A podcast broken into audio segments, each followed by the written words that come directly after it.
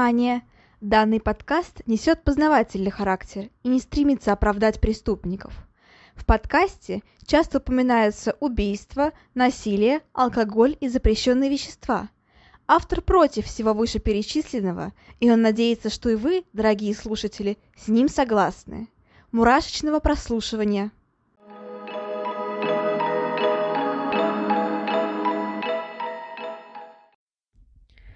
Всем привет! С вами снова Ульяна, и вы слушаете новый выпуск подкаста «Обратная сторона жизни».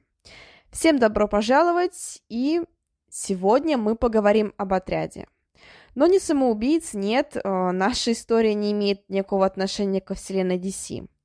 Сегодня мы поговорим об отряде 731, который в годы Второй мировой войны занимался опытами над людьми – все мы знаем о жестокости немецких фашистов в годы Второй мировой, об уконцах лагерях и ужасных пытках в них. Но мало кто слышал о разгуле японских фашистов, а ведь в жестокости они не уступают немецким и где-то даже их превосходят. Вообще, перед нами сегодня встанет очень сложный вопрос. Насколько далеко может зайти наука в целом и медицина в частности в изучении тела человека? Как бы это печально ни звучало, но очень многое о болезнях, о биологическом оружии, пандемиях, даже о возможностях человека и прочем мы знаем именно из-за таких вот ужасных экспериментов. И нет, не думайте, я никого не оправдываю ни в коем случае. То, что происходило там, среди фашистов, это просто ужасно, отвратительно, и вообще этому нет оправдания. Но вопрос о гуманности, вседозволенности науки все еще остается открытым. И я хочу, чтобы вы очень сильно подумали об этом на досуге. Но перед тем, как мы начнем, я хочу сделать буквально парочку замечаний, так сказать, с моей стороны. Во-первых, э, на этой неделе была важная новость в мире True Crime и в мире сериалов, потому что вышел сериал «Фишер» про Головкина. Это, я уже делала про него выпуск, это известный серийный убийца, и считается, что он был одним из последних казненных, в принципе, в России, в СССР позднем, в России и так далее. А, я уже посмотрела первую серию. А, я пока не поняла, насколько мне нравится этот сериал, потому что, ну, первая серия только еще рано о чем-то говорить, но могу сказать, что, конечно, визуальные эффекты, атмосфера и прочее выполнены на ура. Самого Головкина пока еще не показали, но вот я думаю, что уже во второй-третьей серии его покажут. И да, имена изменены, это вполне логично, в таких сериалах очень часто меняют имена, но пока что мне все нравится. Просто хотела с вами поделиться, потому что я думаю, будет статья на этой неделе про, в принципе, сериалы из мира True Crime, про реальных убийц и фильмы, возможно, про реальных убийц. Думаю, будет интересно. Это не реклама, ничего, просто вот э, мое мнение о сериале.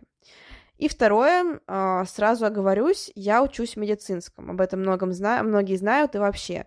И э, да, я, наверное, достаточно знаю, в принципе, об опытах и о том, а, где используются, так сказать, живые существа, это виварии, там разводят лабораторных животных – используются чаще всего это крысы, мыши и так далее. Вопрос о гуманности здесь не стоит, потому что без этих животных мы бы просто не смогли лечиться нормально. Да, э, многие зоозащитники пытаются как-то вот возникнуть по этому поводу, но нет, здесь даже возникать нечего, потому что без этих животных лечение невозможно. Но сегодня речь идет о людях, и, конечно, это гораздо более серьезный уровень. Это гораздо более ужасные преступления не просто против человека, но против человечества в целом. Но да, как бы это ни было печально, а вот нам профессор тоже говорил о том, что очень много из э, европейской медицины в наше время, в принципе, построено именно вот на этих вот экспериментах, то есть на том, что узнали тогда. И тогда, правда, узнали многое. Как бы, правда, не печально это звучало, но это в некотором роде, возможно, помогло. Но нет, это не оправдание, ничего, мы бы и так это узнали, просто, возможно, немножко позже. И, конечно, это будет сложный выпуск, э, ну, прям для всех, мне кажется, потому что о медицине будем очень много разговаривать сегодня. Но я постараюсь быть беспристрастной. И, опять же говорю, я никого не оправдываю, ничего такого ни в коем случае. А, я предлагаю подумать вам, насколько бы вы сами были готовы, а, так скажем, пойти вот на такие эксперименты, если бы вам сказали о том, что вы спасете очень много жизней. Вот так вот. А, да, Пожалуйста, не осуждайте меня, говорю сразу, это будет сложный выпуск, повторяю в пятый раз. Будет много очень сложных вопросов, очень многогранных вопросов, много о медицине, много о лечении, много о последствиях. Да, фашизм — это ужасно.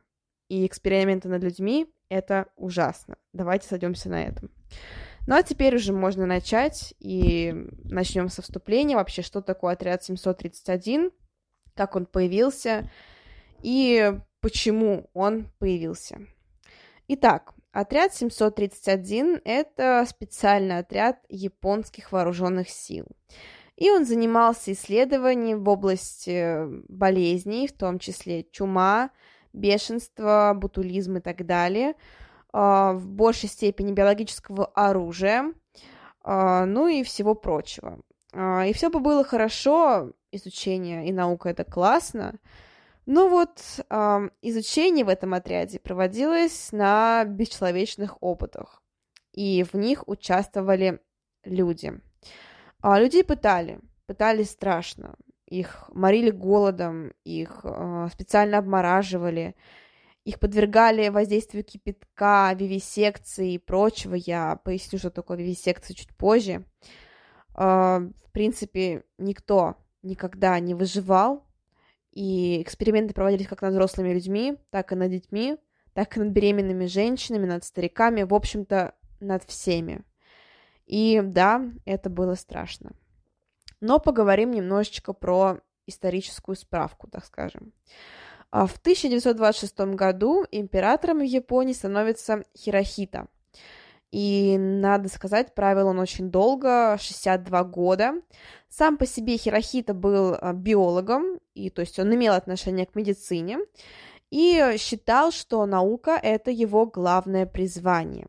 Он сделал, так скажем, девизом своего правления — это «сёва», что значит «просвещение мира» с японского языка. Но в науку он верил очень странно. То есть он, да, он был таким человеком науки, но при этом он считал, что наука также является лучшим другом убийц, и то, что наука может убить десятки тысяч, сотни тысяч населения в очень короткий промежуток времени. Это стало гимном его правления. Он продвигал это в массы э, и считал, что, в принципе, бак оружия, бактериологическое оружие, это очень хорошо и может помочь им против э, их врагов, в том числе Э, США и СССР. Чуть позже э, появляется Сиро Иси. Это так называемый доктор смерти. Он был микробиологом по своему образованию, и у него была очень тоже странная повесточка. Э, он очень сильно любил эксперименты над людьми и считал, что, в принципе, наука продвигается только за счет этого. А, кроме прочего, он был ярым поклонником императора и считал, что биологическое оружие может привести Японии необычайное. А, величие. Он становится таким друганом императора, и э, миссию, которую продвигает Сира Иси, а, считается очень перспективной. Поэтому в 1932 году выделяются денежные средства на создание комплекса по разработке биологического оружия. При этом все это базируется э, в оккупированном Китае, точнее в городе оккупированного Китая. Э, крепость называется Жонгма. Э, в принципе, почему на территории оккупированного Китая? Ну, во-первых, если что-то пойдет не так, то, в принципе, это не территория Японии, это территория Китая, поэтому не жалко. И э, другой фактор – это удачное расположение этого города. Очень удобно было привозить, это, кстати, Харпин был город, очень удобно было привозить э, людей, то есть подопытных, э, в этот город, потому что он располагался в крайне удачном месте. А, в принципе, когда туда приходят военные, все перестраивается, очень много, опять же, истребляется людей, погибает людей, а, сжигают дома, вместо них строят огромные лаборатории. Помимо лабораторий там располагаются крематории, а, аэродром и электростанции. Да, в принципе, получается, что вот такая вот этот комплекс был абсолютно как отдельным городом, он не нуждался, ну, кроме подопытных, он ни в чем не нуждался, в принципе, и это позволило его засекретить. Uh, в принципе, он значился как отделение uh, департамента предотвращения эпидемии и очистки воды. Uh, это в официальных документах. Ну а тем, кто был в этом городе, то есть там правительству, мэру и так далее, местным властям, а, было сообщено, что, в принципе, это лесопильные заводы. А, кстати, чуть позднее, именно из-за этих вот лесопильных заводов, в кавычках, подопытных людей стали называть бревнами. Да, то есть, э, по сути, их полностью обезличили, и вот так вот шутили. Вот такая вот безобидная в кавычках шутка, когда людей называют просто бревнами. Возглавлял, возглавлял проект, собственно говоря, Сира Иси, тот, кто и предложил эту идею. А, и да, он там всем управлял. А, в принципе, что еще стоит сказать? Что помимо отряда 731 а, были еще отряды, например, отряд 100, и отряд 516. Отряд 100 в основном занимался опытами над животными, тоже отвратительно, именно не над крысами, э, не над крысами, мышами, обезьянами и так далее, а именно вот на вообще, в принципе, всех животных, э, над скотом. Это тоже ужасно, но, повторюсь, все-таки медицина без изучения над животными ну, не жизнеспособна в некотором плане, потому что очень многие болезни, при многих клиниках есть свои виварии, а виварии там, где располагаются животные.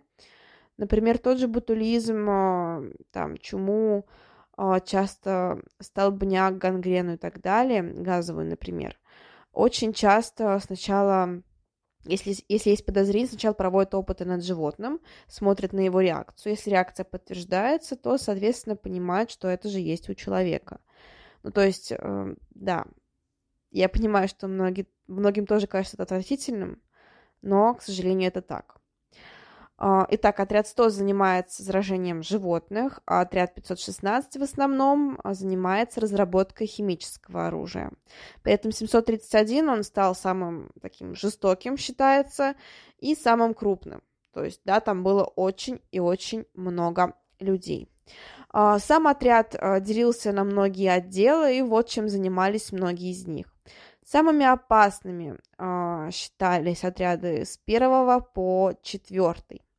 Там происходили различные э, исследования, например, сибирской язвы, брюшного тифа, чумы, холеры и так далее. А также исследования биологического оружия, его использование и производство, собственно говоря, оружия, которое содержит эти биологические агенты. Ну, помимо прочего, там разрабатывали, там хранились многие опасные бактерии. А, и да, это повлекло за определенные последствия. А, с отдела 5 по 8 располагались такие, сказать, административные корпуса. Там производилось обучение персонала, было оборудование, хранилось, например, велся подсчет, то есть, в принципе, всего персонала, бревен, опять же, в кавычках и так далее. Они считаются относительно безопасными отделами, но все-таки. Итак, как я уже сказала, а, считалось, что ну, подопытных называли бревнами из-за прикрытия. Это ужасно, да, абсолютно. Кстати, есть интересный фильм, а, очень старый фильм а, про этот отряд. Я, честно говоря, не помню, как он называется уже, но правда, вот можно прям вбить в Ютубе даже, отряд 731. Он вам обязательно выйдет, вы его увидите, этот фильм. А, там использованы реальные кадры, интервью и прочее с а, теми, кто работал в этом отряде, потому что все они еще были живы на тот момент. И интересно посмотреть, ужасно, интересно одновременно. А, конечно, много там постановочных кадров, потому что, понятное дело, не все снималось, и постановочные кадры их прям видно, ну, то есть их никто не скрывает. И фильм, правда, очень впечатляющий. Он, там, конечно, перевод не очень выполнен, но, правда, очень-очень впечатляющий. Итак, исследования. Их было очень много, они были крайне страшные, но при этом очень многие из этих исследований и их результаты издавались в журналах. Почему? Потому что а, никто не упоминал о том, что эксперименты велись над людьми. В журналах значилось, что эксперименты проводятся на животных или же ну, на приматах, тоже как бы на животных, но, понятное дело, просто вот на приматах, на маньчжурских и длиннохвостых обезьянах. Поэтому это никак не, кодировало, не котировалось, и можно было спокойно это публиковать. А, стоит также сказать, что, в принципе, самих испытуемых, подопытных, их хватало, потому что, в принципе, брали всех. 70% а, это были китайцы, а, где-то процентов 25 это были русские. Все остальные это были различные политзаключенные разных национальностей, в том числе американцы, британцы и так далее, а, те, кто, в общем-то, мог и хотел противостоять а, японскому режиму. А почему так много русских? Ну, во-первых, понятное дело, что велась война все такое. Помимо прочего, все вспоминаем, что было в 17 году, была революция. И понятное дело, что очень многие люди из России, из Советского Союза нового уехали ну, по другим странам. В том числе это была Япония. Там были целые кварталы с русскими людьми, и поэтому, в принципе, очень многих брали прямо с улицы. А, китайцы, тоже понятно, почему активное противостояние Японии и Китая, это прям тема для, не знаю, 50 книг отдельных, и да, очень много китайцев. А, при этом возраст, пол, я не знаю, телосложение и так далее были не важны абсолютно. Эксперименты велись над всеми, в том числе над, над детьми, женщинами, пожилыми людьми и так далее.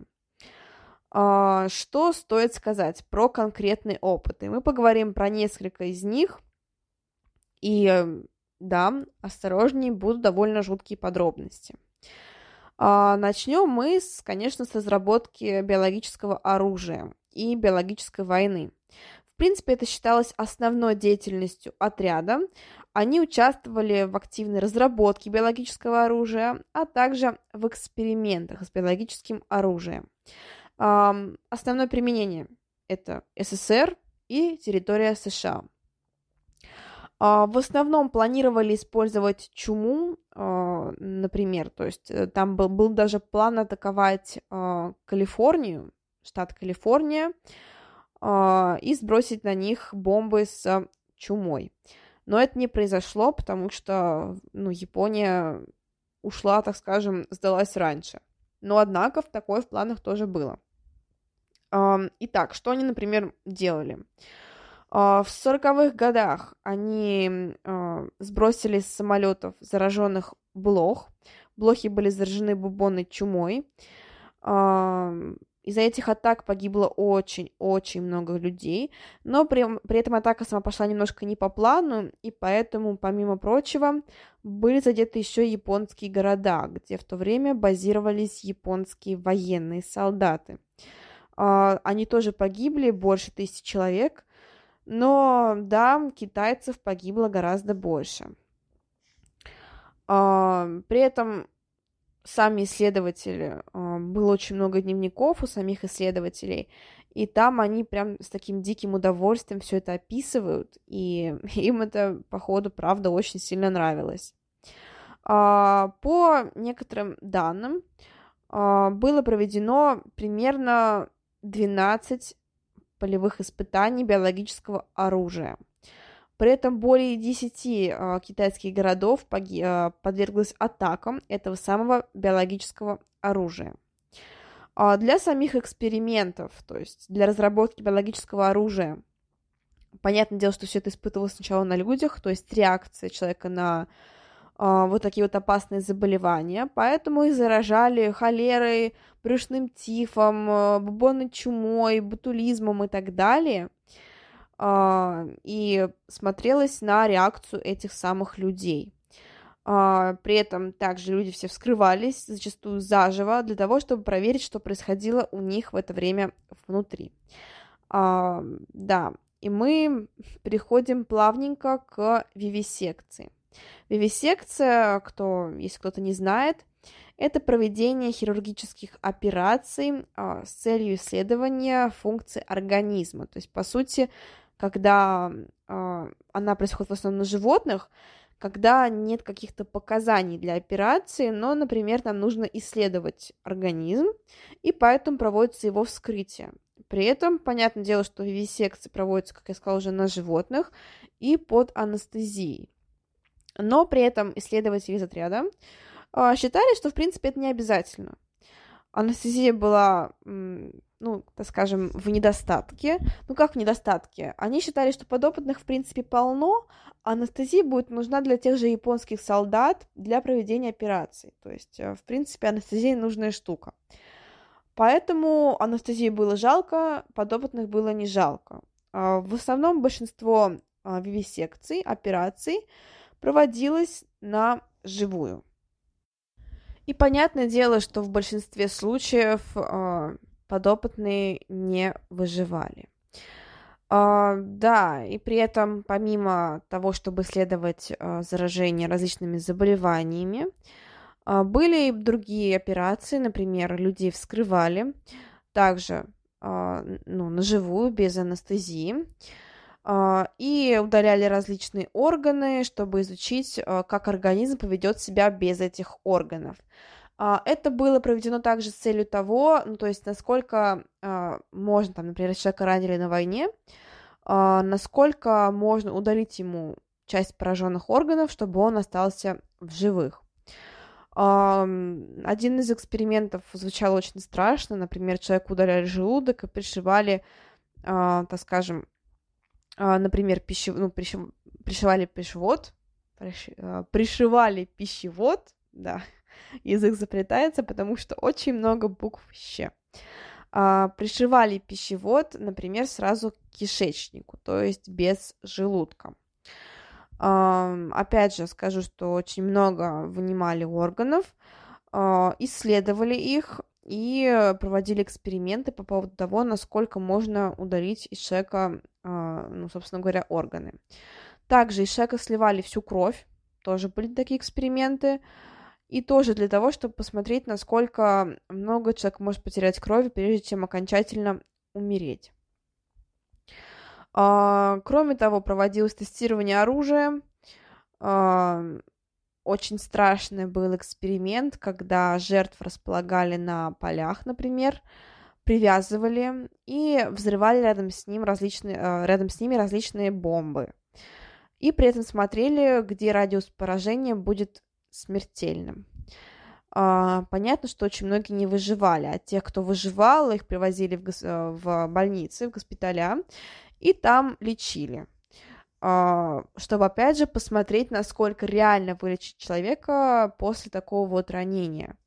Но понятное дело, что лечение заканчивалось обычно ну, следующим экспериментом, то есть человека вылечивали, отправляли дальше, никто в живых не оставался.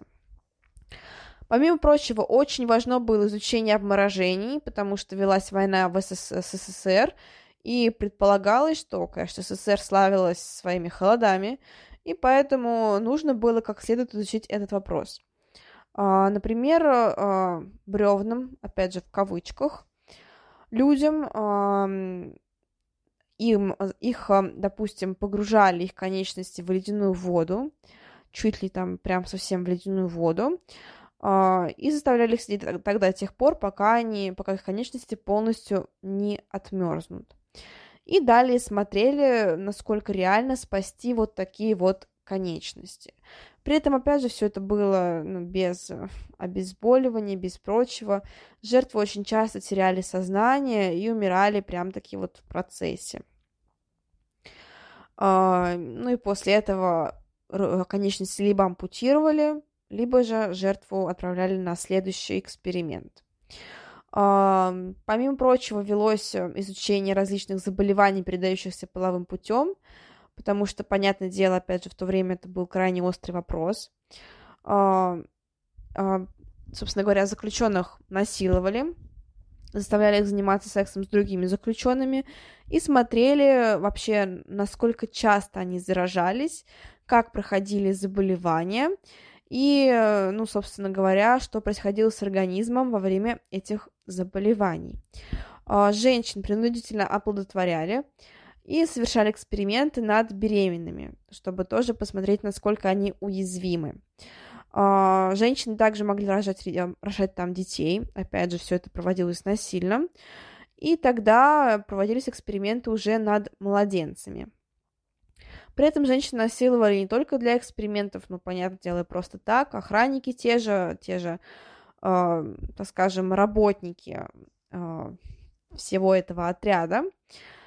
Ну и опять же, после проводились все эти ужасные эксперименты.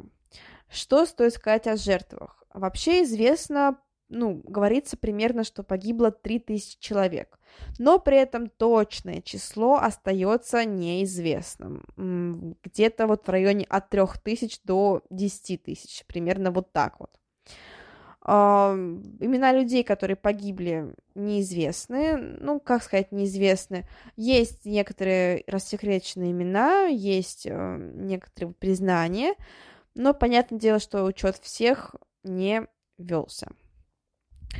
Uh, по национальности, как, я сказала, уже были все. Китайцы, русские, британцы, американцы, какие-то ну, другие национальности. Очень и очень и очень много.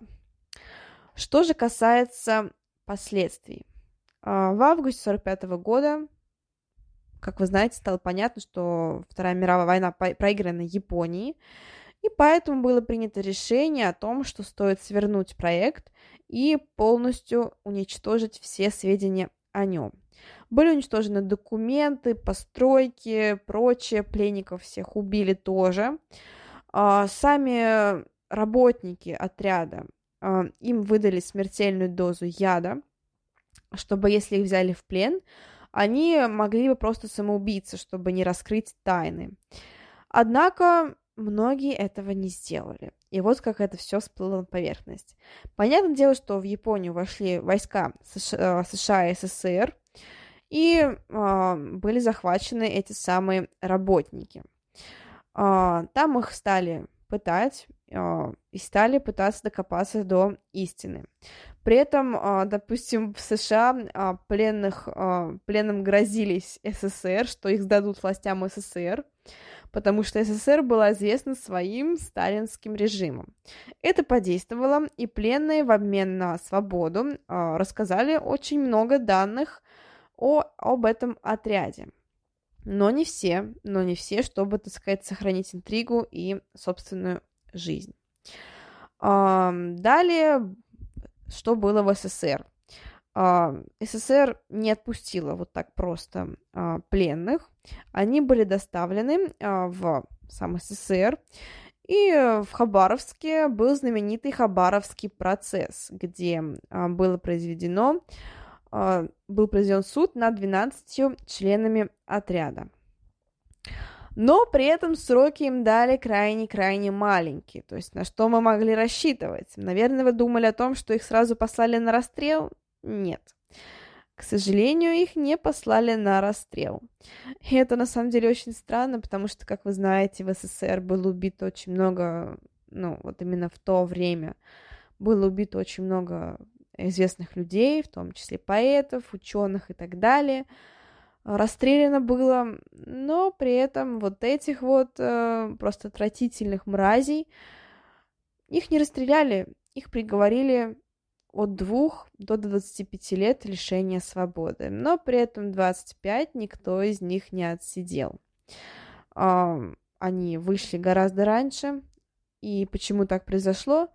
Ну, скорее всего, потому что они поделились крайне ценной информацией о биологическом оружии, о ведении биологической войны э, и так далее. Ну, то есть, скорее всего, это правда были очень ценные сведения, которые впоследствии, скорее всего, тоже были использованы в том же самом СССР. Да, и это вот были только 12 военнопленных, а остальные, очень многие спокойненько вышли на свободу, им ничего не было. Известно, что после окончания войны очень многие стали врачами, устраивались в больницы, в клинике, открывали собственные клиники, работали в роддомах, в домах престарелых и так далее. А, да, в фармацевтических компаниях.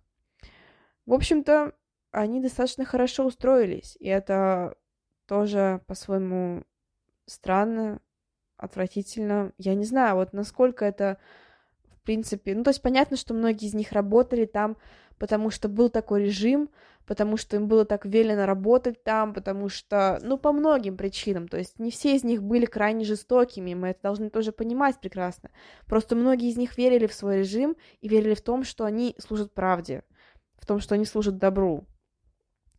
А, но, с другой стороны, эти люди называли других людей бревнами и без какого-либо, не знаю, без какого-либо голоса совести просто убивали их.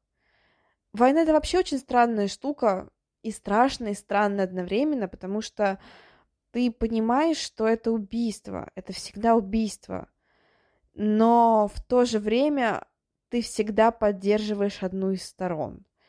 То есть фактически ты э, болеешь за то, чтобы другие люди убивали других людей. Это очень странный вопрос, и я не знаю, насколько военных можно называть убийцами, но нет, правда, это, наверное, слишком сложно, и, наверное, я, ну, я не политик, я не историк, я, наверное, не имею права так вот рассуждать об этом глубоко, мне просто вот интересно, насколько вот ну вот насколько это нормально или ненормально, вот, в принципе, воевать. Наверное, все-таки это ненормально.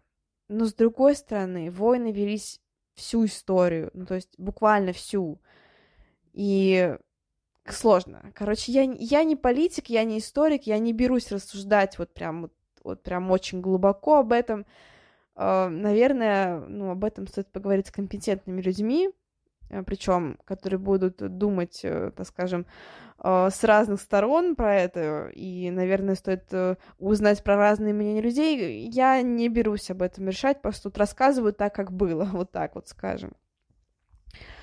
А, в общем-то, многие стали известными учеными, известными докторами. Сам Сираиси, в общем-то, а, неизвестно, что с ним было. Скорее всего, он сменил имя, фамилию, личность и так далее но при этом вроде как он э, даже работал э, с какими-то другими биологическими исследования, исследованиями и даже в чем-то помогал. Но при этом э, неизвестно, где он был далее. Известно лишь, что в 1959 году он умер от рака. Вот так вот. Что касается самого, скажем, что касается а, самого, а, самого вывода сами ученые, сам Сираиси, что они говорили по этому поводу? Они говорили, что благодаря своим экспериментам они усовершенствовали вакцины против различных опасных заболеваний, например, холеры, а, менингита, гонореи и других заболеваний. Это опять же все на ваш суд, так как говорили они. Я вам передаю. А, они говорили, что они улучшили сыворотки против столбняка. А, он, кстати, делается на основе а, лошадиного, так скажем, вируса, лошадиной болезни. Чаще всего против дифтерии, дизентерии, против различных стрептококковых и стафилококковых заболеваний и так далее.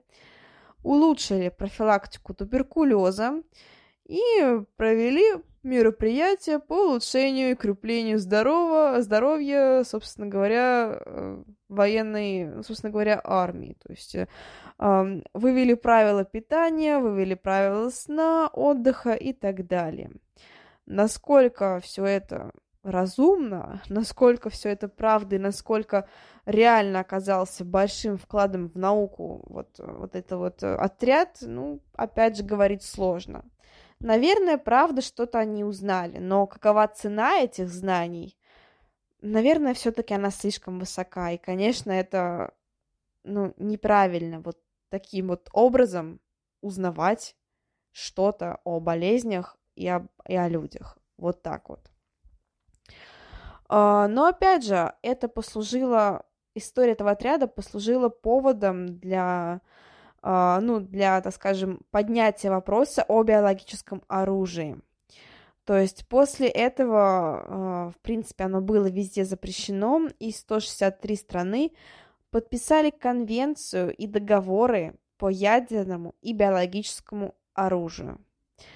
Вот так вот. Вот такая вот история сложная, очень сложная и с моральной точки зрения, да и в принципе, то есть эти все жуткие эксперименты по вскрытию людей, эти жуткие, я имею в виду заживо, по вскрытию людей заживо, а, жуткие эксперименты по обморожению, по подвержению их различным заболеваниям, все это просто отвратительно и ужасно. Я не берусь судить о том, ну, давайте так, наука и медицина в частности, это в целом не самые гуманные, так скажем, области, не знаю, нашей жизни. Я имею в виду медицины, которая вот именно такая исследовательская. Все мы понимаем, что очень и очень много из того, что мы знаем, мы узнали благодаря чему-то ужасному и отвратительному. Но мы с этим как-то живем. Опять же, это не оправдание, это абсолютно ужасная история, не надо так и фашисты это, по сути, свои нелюди. Но вот так вот все было. Всем спасибо за внимание, всем спасибо за то, что прослушали, за то, что были со мной до конца. Чего я вам желаю? А, никогда, никогда не видеть ужаса войны. Вот так вот. А, еще я вам желаю того, чтобы различные страхи, нервотрепка и прочее случалось с вами только во время просмотра фильмов ужасов, и никак иначе. Ну и всего самого-самого хорошего, позитивного. Всем еще раз спасибо. До скорых встреч. Пока-пока. thank you